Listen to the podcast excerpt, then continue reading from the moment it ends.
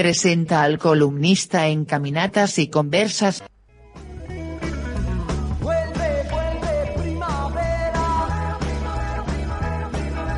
Ya están en Mercería Pini las ofertas de primavera. Remeras, calzas, bermudas, alpargatas y muchas más. Fotocopias, juguetes, colocación de broches snaps y vaqueros. Mercería Pini, Teniente Primero Ibáñez y Ruiz Moreno. Son las 10 con 30 minutos.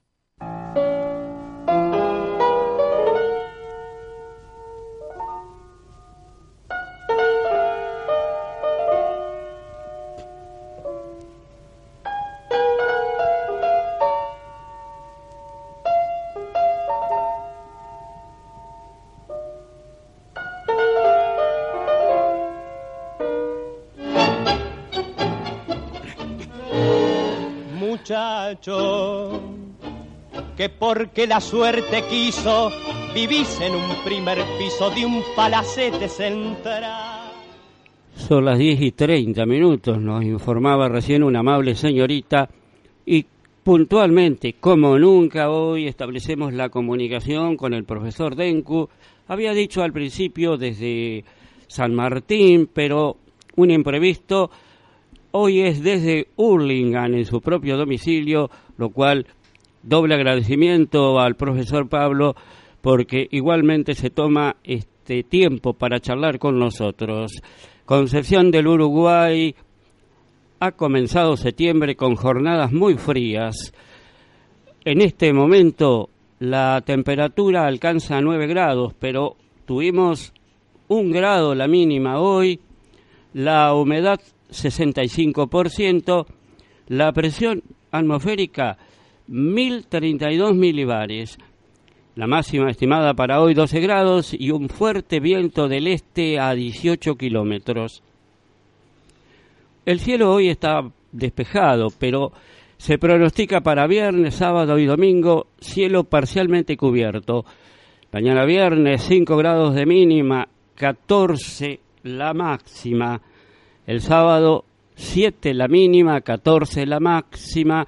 El domingo seguramente más agradable al parecer, 14 grados la mínima, 18 la máxima y como dije días parcialmente nublado. Con este panorama en el clima le digo muy buen día a Pablo en Urlingan. Buen día Luis, a vos y a toda la audiencia de FM Buen Anuncio. Hoy justamente desde casa, en el oeste del Gran Buenos Aires, compartiendo el pronóstico con vos y diciéndote que para los que quieran venir por Buenos Aires, el panorama no cambia. Está gris, Buenos Aires está encapotado, así que no hay mucha diferencia de temperatura. En este momento estamos en 9 grados con una sensación térmica de 6. El pronóstico dice que la máxima para hoy va a ser de 12 grados. Va a estar nublado todo el día de hoy.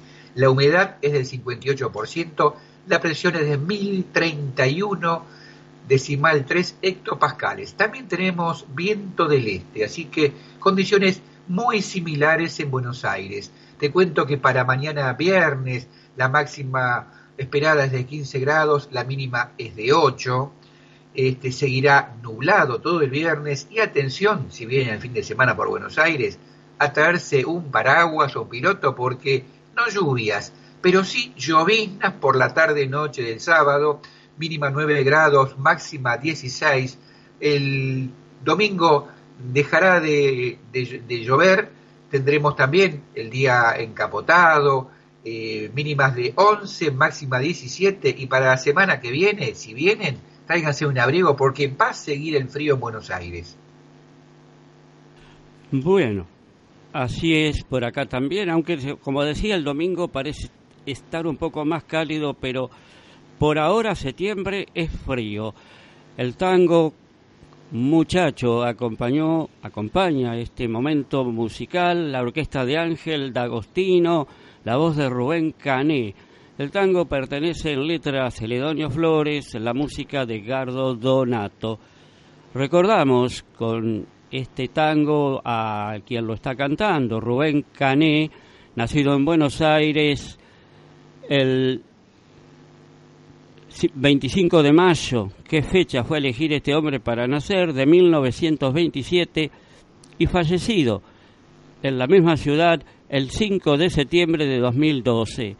Su nombre real, León Rubén Clerieri. Fue dueño de un fraseo delicado y de buena afinación. Interpreta el tango con esa media voz que fue sello de los años 40. Sin imitarlo, su fraseo recuerda por momentos a Ángel Vargas, quien también descollara la orquesta de Ángel de, Agostino. Había nacido en el barrio de La Paternal y residió sus últimos años en Mar del Plata. Su trayectoria artística comienza en 1947 en la localidad de San Miguel, provincia de Buenos Aires, con la formación de Nicolás Lanzoni, compartiendo los cantables con Osvaldo Medina, un correcto cantor de la zona. Luego, llegado a la capital, comienzan sus éxitos con distintas orquestas y la última, en este caso, Ángel D'Agostino. Bien, Luis, yo tengo algo pendiente de la semana que de la semana pasada, en la cual habíamos hablado del básquet y yo me comprometí hablarte algo de la historia del básquet, ahora que estamos eh, participando de un mundial de básquet. Por ahí algunos memoriosos les llamará la atención el año 2019, un año impar, se fue un mundial de básquet, que sin duda que es curioso, porque realmente se usaban este, años pares, pero lo que se buscó era separarlo de los mundiales de fútbol y separarlo de las Olimpiadas. De esta manera se buscó darle un poco más de independencia al deporte que muchas veces era eclipsado y perdía justamente esa fuerza. Así que este año en forma atípica, tal vez mejor para la Argentina, porque esa desmembración de aquella generación dorada que en el siglo XXI nos dio tantas satisfacciones, les dio un poco de tiempo a algunos chicos para crecer y hoy día están jugando ya la segunda ronda y yo apostaría que siguen adelante porque no tienen dos partidos difíciles. Ya ganando mañana por la mañana, tipo 5 de la mañana para los que quieran madrugar, ya estaríamos saboreando este, una definición un poco más concreta de la Argentina. Pero como te dije al comienzo, te quería hablar de algo histórico, de lo que es el básquet en el mundo y en la Argentina. En primer lugar, esto tiene que ver con la creación de un deporte allá por el siglo XIX. 1891 fue la creación del, deporte en Estados Unidos. Luego se creó la Federación Internacional de Básquet Amateur, la FIBA, que sigue existiendo, este, en 1932, donde la Argentina había sido uno de los ocho países fundadores junto a Checoslovaquia, Grecia, Italia, Lituania, Portugal, Rumania y Suiza. Fíjate vos que prácticamente en el lenguaje basquetbolístico este, son potencias que después con el tiempo no brillaron mucho, salvo el caso de Grecia e Italia que vamos a hablar un poquito más adelante. Te cuento que a partir de entonces, y más allá de la tragedia de lo que fue la Segunda Guerra Mundial, donde se demoró el crecimiento de todos los deportes, inclusive recordarás que en cuanto a fútbol se dejaron de jugar los mundiales, dejó de haber olimpiadas, este, en el básquet también pasó exactamente lo mismo. Y recién en 1948 eh, se disputó en Londres una olimpiada donde jugaron 23 países ese torneo. A partir de ahí de 1948 en la Olimpiada de Londres, se decidió armar el primer campeonato mundial de básquet. Tal es así este, la importancia de este deporte como que la forma de creación fue muy, muy particular. Ya el fútbol ya había ganado o ya había jugado unos cuantos mundiales antes de la Segunda Guerra Mundial. Como era lógico, resultaba indispensable buscar un lugar para realizar ese mundial de básquet Claro, Europa estaba destruida. A Estados Unidos no le interesaba. Y pasaba a la Argentina a llamar la atención porque en aquel momento, 1948, la Argentina todavía era una potencia. No se había involucrado en la guerra y estaba en ese momento el gobierno de Perón, que él apoyaba de distintas maneras al deporte nacional. Este, además, se pensaba hacer ese mundial para 1950 y el gobierno nacional en aquel momento estaba buscando algunas excusas para remarcar el centenario de la muerte de José de San Martín. ¿Había otros motivos más? Sí. Había un motivo que tenía que ver con lo futbolístico. Había que oponerle a Brasil, que era el organizador del Mundial de Fútbol de 1950. Así que entre esas disputas entre países sudamericanos, en 1950, este, se crea justamente el primer mundial que nos tocó ser los anfitriones. Para aquel momento, mirá lo curioso que había sido la participación. Se había decidido que eran 10 equipos. La forma de elegirlos era lo siguiente.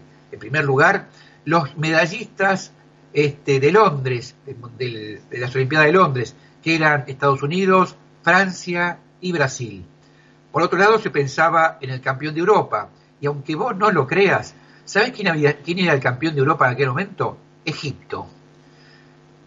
Luego se pensó en, otros clasificados para ir a sumar, que habían salido justamente de ese último campeonato, es el caso de Italia y España, y cerraba el organizador que era la Argentina. Y para darle un lugar a Latinoamérica, se pensó justamente en el último sudamericano de 1949, que habían participado Uruguay, Chile, Perú y Brasil. Así que como Brasil ya estaba clasificado, digamos que quedaba Uruguay, Chile y Perú para enfrentarlo. Los planes al final no fueron los que uno pensaba que iban a salir. En primer lugar, Italia a último momento desiste por razones económicas. Fue reemplazado por Yugoslavia, que había salido tercero en el campeonato europeo. Eh, y después pasó un episodio muy curioso. Uruguay, a último momento, también decide no participar. Hubo un enfrentamiento entre el gobierno de Perón con los periodistas uruguayos.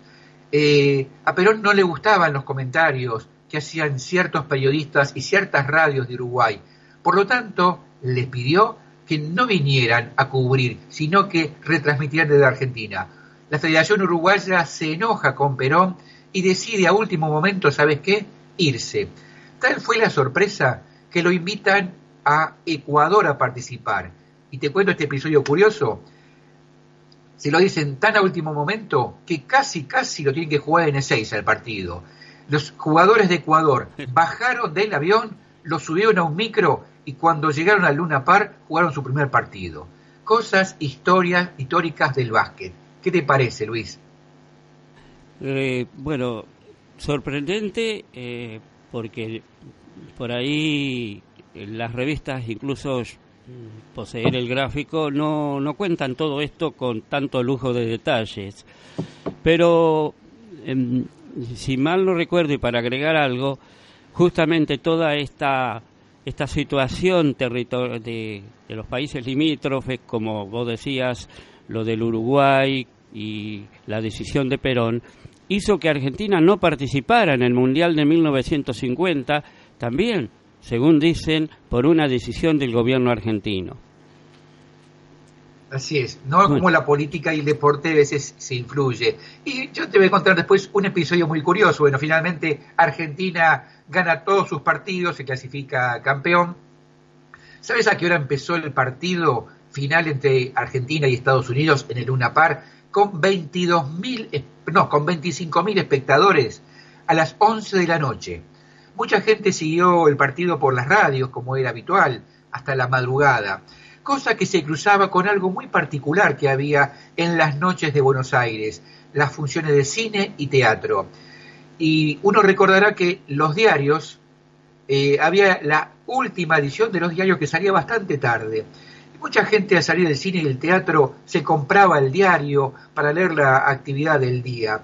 Tal es así que en un momento se cruzan los 25.000 espectadores que salían de Luna Par, que apuntaban hacia el obelisco y pasaban por Florida, por Corrientes, por La Valle, con la gente que salía de los cines y los teatros. Entonces, muchísima gente que había comprado los diarios le prendió fuego y a esto se le llamó la Marcha de las Antorchas. Dato también curioso de nuestra historia argentina, donde la política y el deporte se cruzaban una vez más.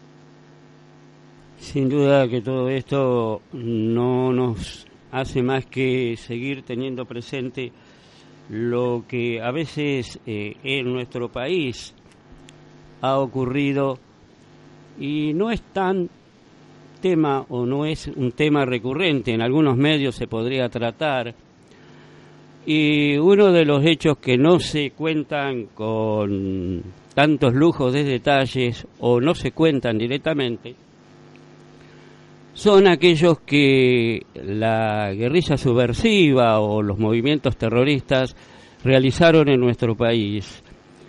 El 5 de septiembre de 1973, el Ejército Revolucionario del Pueblo asesinó a Emilio Horacio Larrea, hermano del conocido locutor y periodista Héctor Larrea. Se desempeñaba este señor Emilio Horacio Larrea como director de una agencia de investigaciones privadas en Verazategui, provincia de Buenos Aires. Ese día se encontraba en su oficina del primer piso cuando se presentó una pareja de jóvenes. Mientras la mujer con una metralleta se quedó en la puerta, el hombre extrajo un arma y disparó contra Larrea, falleciendo este en el acto. La pareja huyó en un automóvil con varias personas, seguido por otro de apoyo. El ERP se adjudica el hecho en la revista Estrella Roja número 25 de agosto-septiembre del 73. Llama la atención todo esto porque no se sabe muy bien, nunca se supo el móvil directo que una agencia de investigaciones estuvieran la mira de los terroristas, pero mucho más porque en ese gobierno, en ese momento, teníamos gobiernos constitucional en la Argentina. No había gobiernos de facto, no había razones para actuar en la clandestinidad. Sin embargo, sucedía. Bien, Luis, yo voy a cambiar el orden de la información y te voy a contar este, una efeméride que tiene que ver con algunos grupos que seguramente algunos de nosotros conocemos. En primer lugar, hoy es el día del scout argentino, ¿no? El que llamábamos en aquel tiempo el boy scout. Otros llaman el chico explorador. Así que de esta manera queríamos un poco darle un lugar, un espacio a todos aquellos movimientos educativos que desde hace más de 100 años trabajan eh, a través de los valores y desarrollo de los niños y jóvenes, este, y que pregonan justamente el respeto por la naturaleza, la responsabilidad, la igualdad, el compañerismo, este, plantear la idea de lo que es el prójimo, el tenerle tolerancia, el superar las adversidades, el remarcar el amor por la vida. Es decir, los scouts son un movimiento eh, voluntario, apolítico, sin distinción de razas ni religión, que aboga por el desarrollo de los niños y los jóvenes, tratando de sacar provecho de las posibilidades físicas, intelectuales, sociales y espirituales de estos jóvenes. Y simultáneamente, con el Día del Joven Explorador, también podemos decir que es el Día de los Scouts Católicos porque es la festividad de Nuestra Señora de los Scouts. De esta manera tenemos eh, algunas avocaciones a través de la Virgen María en la cual podemos figurar justamente a este desarrollo. Y muy cerquita de Concepción de Uruguay, en Gualeguaychú, en el 10 de septiembre del año 2005, se erigió la primera ermita dedicada a Nuestra Señora de los Scouts, así que podemos un poco compartir y realizar un montón de celebraciones. Acá en Buenos Aires hoy se hace una celebración muy importante en la vocación de Nuestra Señora de Luján. Así que a todas las personas que fueron y que son y que seguirán siendo Scout, un fuerte abrazo. Y en nuestra ciudad, eh, precisamente ese hecho que vos recordás de Gualeguaychú, hay uno de los grupos, eh, hay dos grupos Scout en nuestra ciudad, uno es el Río de los Pájaros y el otro, que lleva el nombre de San Ignacio de Loyola, eh, participó, recuerdo, de ese mm, momento de la ermita ah, en Gualeguaychú, y porque precisamente uno de los líderes del grupo Scout San Ignacio de Loyola estuvo durante mucho tiempo un espacio aquí en Radio Buen Anuncio, el señor Aldo Galeano, junto a Ricardo Almada, los saludamos también nosotros aquí desde Caminatas y Conversas. Bien, seguimos con más noticias. Hoy tenemos un recuerdo de, de cinco años que hemos pasado sin Gustavo Cerati este, un cantor de Buenos Aires, este, muy recordado, que participaba en aquellas eh, celebraciones que se encargaba eh, nuestra amiga Marta Noche, si vos recordás, este, que tenía que ver con el Festival de la Canción Navideña y que luego siguió distintos rumbos a través de distintos grupos, entre ellos este, Soda Stereo, y recordarlo justamente eh, como era él, ¿no? Un hombre simple, eh, generoso y que ha luchado por la vida. Y yo estaba leyendo una nota eh, que su mamá es de origen eh, irlandés y lo recuerda a ella, muy puntualmente a Gustavo, de estar junto a su cama cuando el músico estaba en coma. Y dice, estábamos tomando el té porque en casa nunca faltó el té como una buena herencia de irlandeses que soy, dice la mamá. Estábamos los tres, Gustavo, mi marido y yo. Teníamos en la mano el último análisis que iba a confirmar o no la enfermedad eh, y en qué estado estaría Gustavo. Así que con ese recuerdo, una foto y algunas cosas más, eh, un poco incentivado la idea de recordar a las personas justamente por las cosas que hacían y decían en su momento. Estas cosas curiosas hacen que Soda Stereo tiene unas canciones más lindas que se llaman así, T para tres, Así que es para recordarlo como cada episodio de la vida, el que pudo hacerlo, en este caso el artista, recordó aquellos hermosos momentos familiares. Bien, voy a mechar con algo más del deporte, pero en este caso tiene que ver con los terceros Juegos Deportivos Panamericanos que se disputaron en Chicago, Estados Unidos, en finales de agosto y principios de septiembre de 1959. Recordamos que los primeros Juegos Deportivos Panamericanos, al igual que el primer Mundial de Básquet, se disputó en Argentina en 1951. Después de un comienzo halagador para el deporte, el, el primer y segundo de estos Juegos, en Estados Unidos hubo pocos logros solamente campeones y medalla de oro en fútbol, medallas de oro en ciclismo con Ricardo Sen y Juan Carlos Cantó, en boxeo ocho finalistas y tres medallas doradas, conseguidas por Carlos Aro, Miguel Bota y Abel Laudonio, y obviamente cinco medallas de plata, los otros cinco boxeadores que perdieron la final. En Yotins se consiguió una medalla de oro por medio de Jorge Salas Chávez junto al timonel Héctor Calegaris y una medalla de plata en clase Fines por logro de Esteban Berizo. En el atletismo, Osvaldo Suárez, medalla de plata en 5.000 metros llanos. Lo más destacado, según el gráfico de aquella época, de 1959, eh, los triunfos de los ciclistas. Juan Carlos cantó en velocidad pura, y la de Ricardo Sen en ruta, en una ruta que según dice el cronista es ingrata e incierta, coqueta y hostil. Gana en ella el capaz como el oportunista. Una carrera tiene siempre abiertas las puertas para los dos. En este caso se dio el triunfo de una capacidad que en Argentina está algo postergada, pero Ricardo Sen la hizo valer en Chicago.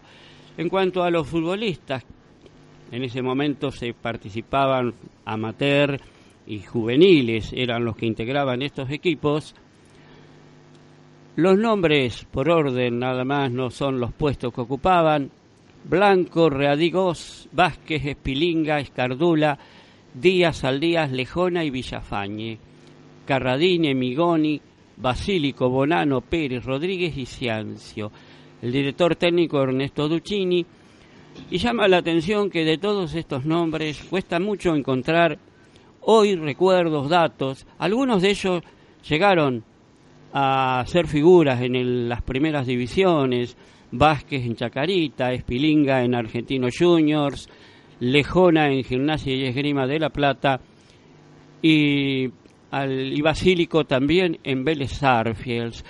Del resto hay muy pocos datos, siendo que lograban el título de campeones panamericanos de fútbol en los terceros Juegos Deportivos de esta especialidad, el fútbol, fútbol panamericano en Chicago, Estados Unidos. Bien, yo me voy a ir por los aires porque hoy es una fecha importante para la aviación argentina porque hace 91 años, un 5 de septiembre de 1927, se fundaba la Aeroposta Argentina. ¿Y qué era la Aeroposta? Era una, eh, un sistema de navegación aérea cuya finalidad era el transporte de la correspondencia, que hasta ese momento se hacía por medios terrestres o marítimos. Esto tiene origen en una similar que comienza eh, finalizada la Primera Guerra Mundial en Francia, donde en primer lugar la eh, aeroposta francesa eh, unía Toulouse con Marruecos, con el tiempo se extendió hasta Casablanca, luego a Dakar. A alguien se le ocurrió cruzar el Atlántico y llegar hasta Natal, en el norte de Brasil, hasta que finalmente este, esta ruta eh, termina cerrándose entre Natal y Buenos Aires. Eh, corría el gobierno de Marcelo Torcuato de Alvear, que fue eh, a los que estamos estudiando historia, uno de los momentos tal vez más importantes de Argentina, que estaba entre los seis países más grandes del mundo en cuanto a tecnología, al desarrollo, estábamos lejos de las guerras y sin duda que el crecimiento era inagotable. Por aquel momento, Alvear, utilizando el aeródromo del Palomar, que ya hacía unos 20 años que estaba en funcionamiento, decide crear la Aeroposta Argentina. En sus primeros pasos eh, unía distintos lugares de la Argentina. La primera ruta que unió fue eh, Buenos Aires-Asunción del Paraguay. Luego fue Buenos Aires, Mendoza y Santiago de Chile. Otra línea muy importante fue llegar a la Patagonia y unir Buenos Aires, Bahía Blanca, Comodoro Rivadavia y finalmente se extiende hasta Río Gallegos, donde un personaje de la historia universal fue un gran piloto, y estoy hablando de Antoine de Saint-Exupéry, que él fue el que con el tiempo fue el autor del Principito y recorrió innumerables lugares de, nuestra este, hermosa geografía argentina. Así que este es el recuerdo que le hacemos desde FM Buen Anuncio para recordar que fue, fue el origen de esta empresa nacional que se llama Aerolíneas Argentinas y cómo el correo utilizaba las distintas tecnologías para llegar de un lugar a otro lo antes posible. Si me recordás el año, Pablo. La creación fue en 1927, un 5 de septiembre. Vos sabés que siendo gurí, siendo niño en la colonia Perfección, donde me tuve mi infancia, muy cerca de mi casa estaba lo que era el aeroclub. Allí, puntualmente, a la hora 10 de cada día, ya sabíamos la hora, el campo de la aviación, un avión rojo que era el el avión del correo postal. Traía y llevaba correspondencia, estoy hablando 1955, 56, 57, más o menos, la época en que recuerdo ese avión rojo del correo que llegaba puntualmente cada día a la hora 10 a Concepción del Uruguay.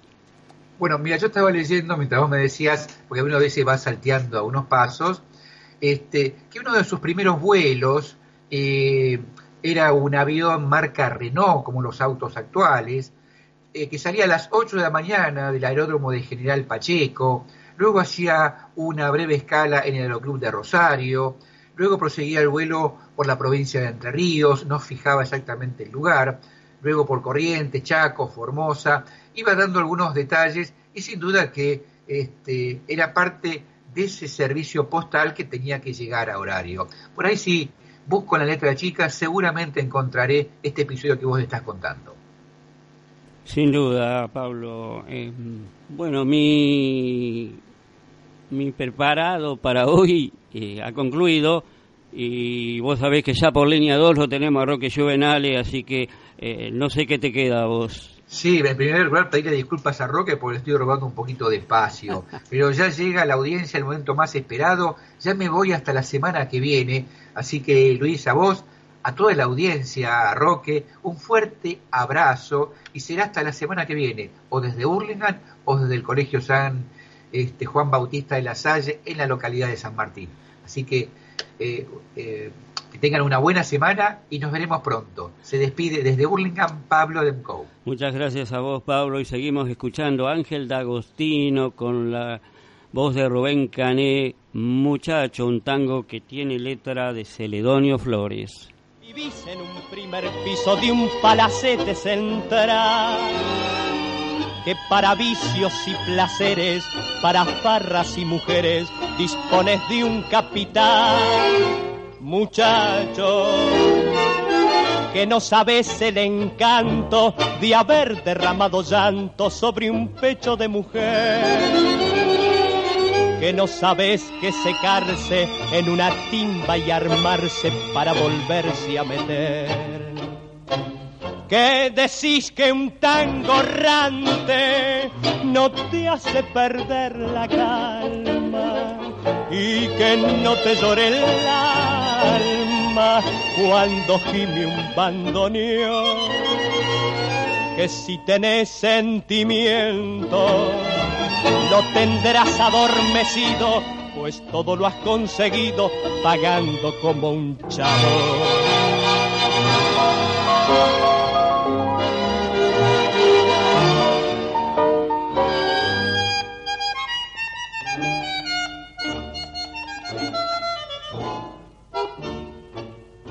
Decime si en tu vida pelandruna, bajo la luz de la luna, o si no bajo un faro, no te has sentido poeta y le has dicho a una pebeta que ella es más linda que el sol. Decime si conoces la armonía, la dulce policromía de las tardes de arrabal cuando van las fabriqueras, tentadoras y diqueras bajo el sonoro percal. ¿Qué decís que un tango errante no te hace perder la calma y que no te llore el alma cuando gime un bandoneón?